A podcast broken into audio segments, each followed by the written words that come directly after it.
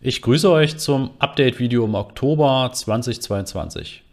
Ja, in dieser monatlichen äh, Folge gucke ich immer darauf, was hat sich in den letzten vier Wochen getan, ne? was fällt mir auf, was hat Google angekündigt und ähm, ne, wo geht die Reise sozusagen einfach weiter. Und ähm, da habe ich wieder ein paar Punkte mitgebracht und da gehen wir einfach mal durch. Bei Google Shopping ja, gibt es ein paar Anpassungen. Das hat Google schon im August angekündigt, aber das kam eigentlich erst so richtig bei mir im äh, September so auf den, auf den Plan. Und zwar vereinfachen sie die Zusammenführung von den verschiedenen Ländern. Das heißt, wenn ihr Produkte ähm, bisher in verschiedenen Ländern anbieten wolltet, dann musstet ihr im Prinzip immer einen eigenen Feed anlegen. Oder ihr habt diesen gleichen Feed eben dann für verschiedene Länder hochgeladen. Ja, also für Deutschland, Österreich, Schweiz, Großbritannien, USA und so weiter, ja, Frankreich und musstet immer im Prinzip das einzeln machen. Jetzt ist das sozusagen einfacher geworden. Das heißt, ihr könnt sozusagen jetzt mit einem einzigen Feed auch äh, die verschiedenen Länder ansprechen. Ja, und das geht mit einem sogenannten Feed-Label. Ja, da gibt es hier den entsprechenden Hilfeartikel von Google auch zu, der das nochmal genauer beschreibt, wie man dann diesen Feed-Label auch einsetzt. Und ähm, genau, das verlinke ich dann sehr gerne unter dem YouTube-Video, beziehungsweise eben bei dem Update-Video. Ja, dann etwas, was tatsächlich, glaube ich, einige schon äh, beginnt ein bisschen zu verwirren, und zwar der Begriff Asset. Ja, wir haben in dem Rahmen der maximalen Performance-Kampagne haben wir schon diese Asset-Gruppe. Ne? Das ist da, wo Google quasi jetzt zum ersten Mal diesen Begriff eingeführt hat. Die Asset-Gruppe ist im Prinzip die Sammlung eben verschiedener Assets und damit meint Google Bilder, Anzeigentitel, Beschreibungen, Videos, alles, was ihr quasi sozusagen habt. Und da gibt es ja in dem Google Ads Konto auch unter Tools dann schon die sogenannte Asset Bibliothek. Ne, da könnt ihr zum Beispiel schauen, über das gesamte Konto hinweg habt ihr ähm, eben ja so und so die Bilder oder Videos verwendet. Ne? Und da könnt ihr dann in der Bibliothek schon mal nachschauen, welche ihr da bisher verwendet habt. Ne? Könnt filtern und könnt eben auch dann hier welche entfernen. Ne? Wenn ihr so zukünftig auch nicht mehr als Vorschlag haben wollt, wenn ihr eine neue Asset-Gruppe anlegt oder eben eine neue ja, Anzeigengruppe und neue Anzeige. Ja, das ist sozusagen dann hier dieses Thema Asset-Bibliothek. Und Google beginnt jetzt und hat in den meisten Konten eben das auch schon umbenannt, dass auch die Anzeigenerweiterungen jetzt Assets heißen. Ja, also so wie wenn ihr das Video seht, so wie hier zu sehen, gibt es eben jetzt nicht mehr Anzeigen und Erweiterungen, sondern es gibt Anzeigen und Assets. Und unter den Assets findet ihr jetzt entsprechend eben diese ähm, ja, Verknüpfungen beziehungsweise dann eben die hauptsächlich Sitelinks, Zusatzinformationen, Snippet-Erweiterungen, Anruferweiterungen, Lead-Formular-Erweiterungen, Preiserweiterungen, App-Erweiterungen, Angebotserweiterungen, also die Werbung. Ne, das findet ihr jetzt im Prinzip darüber. Das wird Google auch jetzt sozusagen den nächsten Wochen und Monate deutlich mehr ähm, forcieren, ja, dass jetzt im Prinzip dieser Begriff Asset quasi für alles steht, was ihr in eurem Konto und in den Kampagnen verwendet, damit Anzeigen für euch geschaltet werden. Ja, und das sind eben die Texte, das sind die Erweiterungen, das sind die Bilder, Videos und so weiter. Ja, alles, was ihr quasi hinzufügen könnt. Ja, also das einfach nur sozusagen einmal als Hinweis, ähm, dass hier sozusagen das auch entsprechend verwendet wird. Ja, da sollen dann auch noch deutlich mehr Tools in den nächsten Wochen kommen. Ja, das heißt, es wird Tools geben, womit ihr bestimmte. Eine ganz kurze Unterbrechung.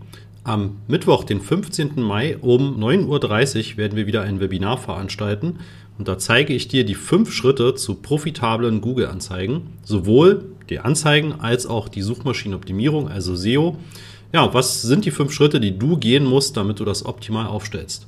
Nebenbei stelle ich dir natürlich auch damit den Master of Search vor und wie wir dich optimal unterstützen können. Und natürlich bekommst du auch ein exklusives Angebot nur zu diesem Webinar.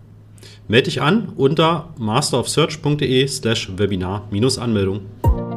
Berichte ähm, auch kontoübergreifend auswerten könnt, also wie oft wurde welches Asset ausgeliefert und wie war die Leistung dieser Assets. Ähm, ja, ihr könnt auch dann entsprechend ähm, einfach viel mehr im Detail dann sehen und auswerten. Stand jetzt ist das noch relativ eingeschränkt. Ne? Das wird, wie gesagt, aber in den nächsten Wochen so kommen, dass ihr diese Asset-Thematik einfach immer mehr auswerten könnt. Ja, dadurch, dass sich jetzt im Prinzip auch dieses, dieser Begriff Asset geändert hat, ne, verändert sich natürlich das dann auch wieder, wenn neue Kampagnen angelegt werden.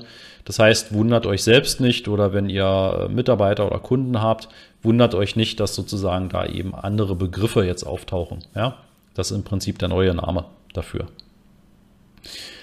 Ja, dann den Punkt Nummer drei, den ich mir aufgeschrieben habe, das ist die datengetriebene Attribution. Ne, da habt ihr in den letzten Wochen ja vermutlich auch viele E-Mails von Google bekommen, dass jetzt schrittweise die Conversion-Einstellungen von letzter Klick eben auf datengetrieben umgestellt werden. Ich habe dazu einen eigenen Blogartikel gemacht, ein eigenes YouTube-Video, eine eigene Podcast-Folge. Ja, wenn euch das Thema also näher interessiert, dann ähm, hört oder lest euch die entsprechend durch. Ne? Also hört euch die an oder liest euch entsprechend durch. Ähm, kurz gesagt, es ergibt aus meiner Sicht Sinn, das auf Daten getrieben umzustellen. Was das genau ist, dann geht eben gerne nochmal auf diesen entsprechenden Artikel beziehungsweise auf die entsprechende Folge zurück. Ja, da gebe ich auch ein Praxisbeispiel, ne, wie man das sozusagen auch im Alltag sich vorstellen kann, was dann eben die datengetriebene Attribution im Vergleich zu ähm, dem letzten Klick zum Beispiel ist.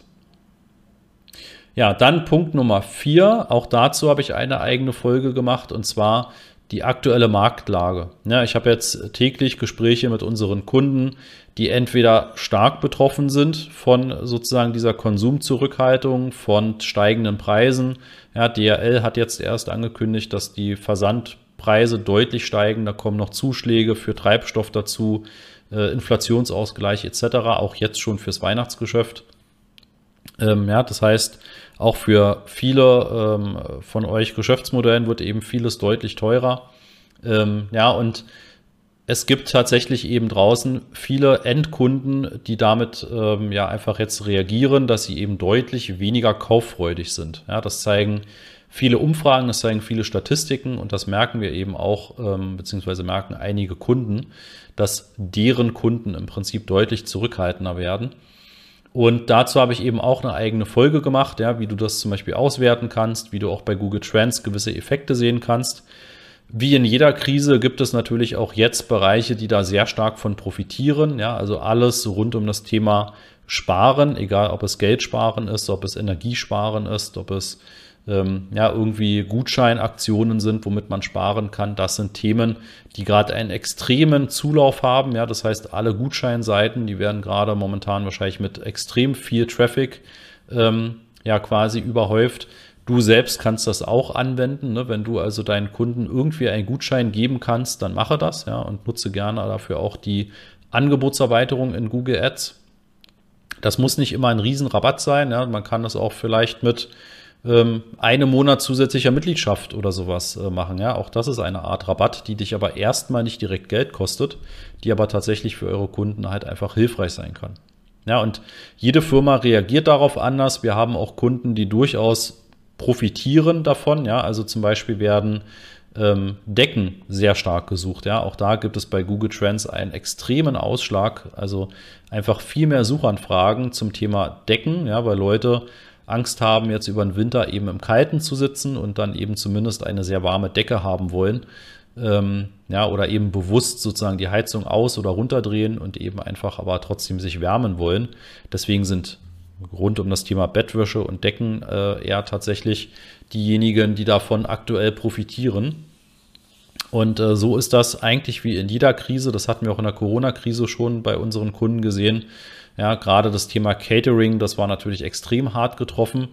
Erst durch ähm, ja, im Prinzip die Corona-Restriktionen, dann jetzt durch ähm, das Thema steigende zum Beispiel äh, Rohstoffpreise, ja, also Diesel für äh, die Fahrzeuge, ja, oder für eben ähm, Streetfood-Trucks.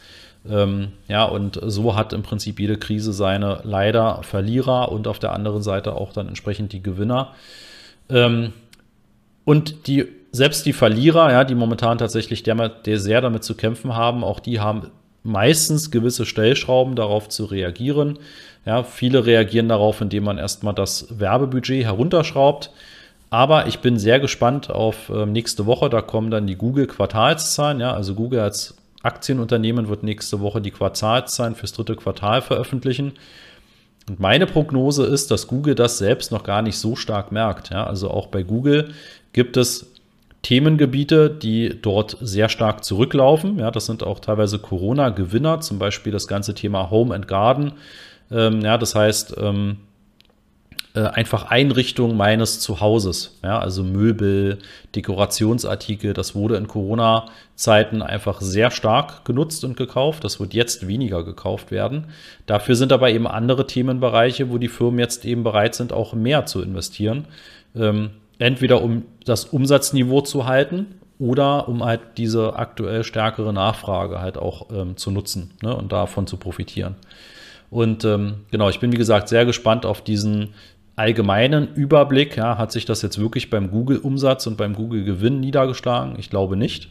Ja, aber ich bin gespannt. Und ähm, ja, im Detail heruntergebrochen, wie gesagt, guckt sehr gerne da nochmal in den ähm, ja, in die entsprechende Podcast-Folge, in die YouTube-Folge oder auch auf meinem Blog. Ne, das verlinke ich auch sehr gerne.